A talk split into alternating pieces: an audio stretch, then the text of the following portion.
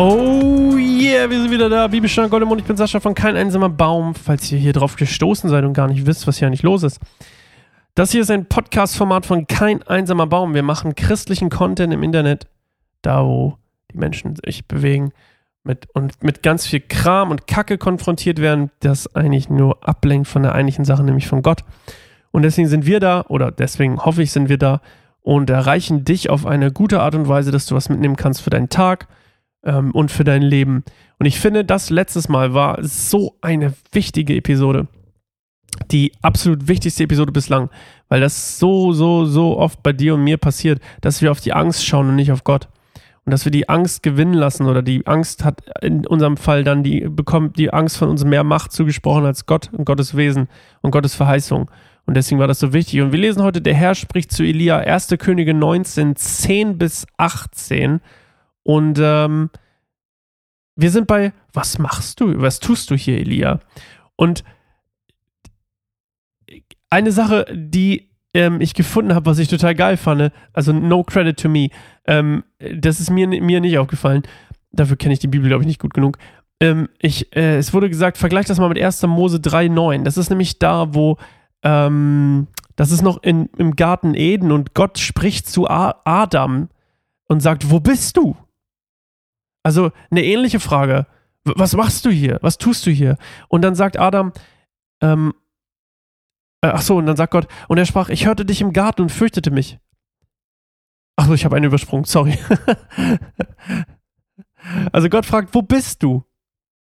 Nee, ich habe doch nichts übersprungen. Und er sprach, ich hörte dich im Garten und fürchtete mich, denn ich bin nackt, darum verstecke ich mich. Und er sprach, wer hat dir gesagt, dass du nackt bist? Hast du gegessen vom Baum, von dem ich dir geboten habe, du sollst nicht davon essen? Und dann kommt das, was wir alle machen. Die Frau, die du mir zuges zugesellt hast, gab mir von dem Baum und ich aß. Das ist übrigens Scapegoating für alle Fach, Fachleute. Auf jeden Fall ist das eine ähnliche Szene wie bei Adam. Adam versteckt sich und sagt, hä, hä, und Gott sagt, was machst du hier, Adam? Was machst du hier? Wo bist du denn? Was machst du denn hier? Und ähm, hier ist das mit Elia ähnlich. Wir lesen mal. Elia antwortete, ich habe dem Herrn, Gott dem Allmächtigen, von ganzem Herzen gedient, denn die Israeliten haben ihren Bund mit dir gebrochen, deine Altar Altäre niedergerissen und deine Propheten getötet. Ich allein bin übrig geblieben, und jetzt wollen sie auch mich umbringen. Da sprach der Herr zu ihm, geh hinaus und stell dich auf den Berg vor dem, äh, vor den Herrn, denn der Herr wird vorübergehen. Zuerst kam ein heftiger Sturm, der die Berge teilte und die Felsen zerschlug vor dem Herrn her. Doch der Herr war nicht im Sturm. Nach dem Sturm bebte die Erde, doch der Herr war nicht im Erdbeben. Und nach dem Erdbeben kam ein Feuer, doch der Herr war nicht im Feuer. Und nach dem Feuer ertönte ein leises Säuseln. Als Elia es hörte, zog er seinen Mantel vors Gesicht, ging nach draußen und stellte sich in den Eingang der Höhle. Eine Stimme sprach, Was tust du hier, Elia? Er sagte, ich habe dem Herrn, Gott, dem Allmächtigen, von ganzem Herzen gedient.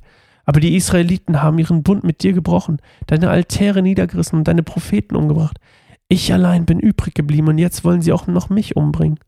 Da sprach der Herr zu ihm, geh zurück auf dem Weg, den du gekommen bist, durch die Wüste nach Damaskus.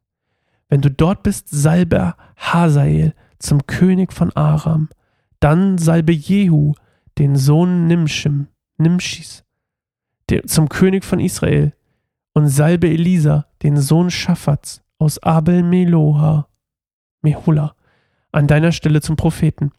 Wer Hazael entkommt, den wird Jehu töten, und wer Jehu entkommt, den wird Elisa umbringen. Doch 7000 Menschen in Israel will ich verschonen, alle, die sich nie vor Baal niedergeworfen und ihn geküsst haben. Okay,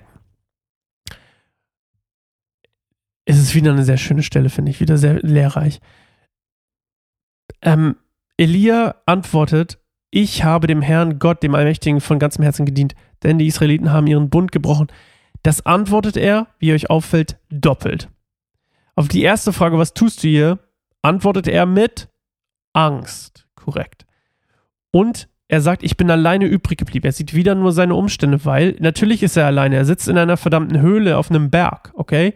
Ja, er ist alleine, aber ist er ja gar nicht. Das lesen wir später. Und dann sagt Gott zu ihm, hey, stell dich mal raus. Stell dich vor den, auf den Berg und hör mal.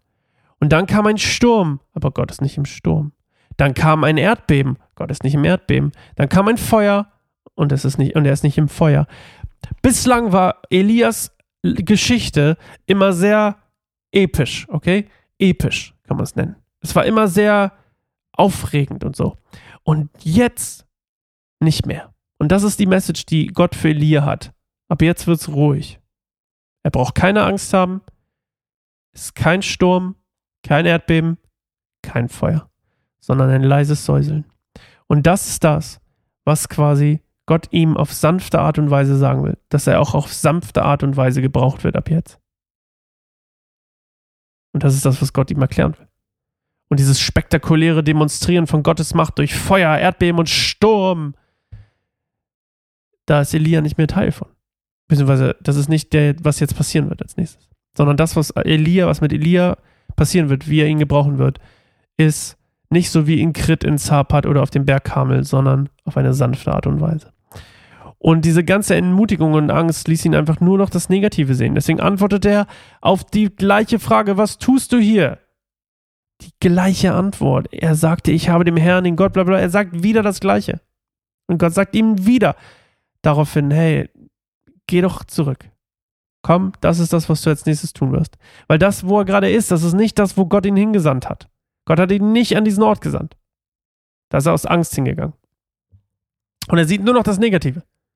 Und auch auf die zweite Frage antwortet er immer noch das Gleiche, nämlich mit Angst. Und er guckt auf seine Umstände.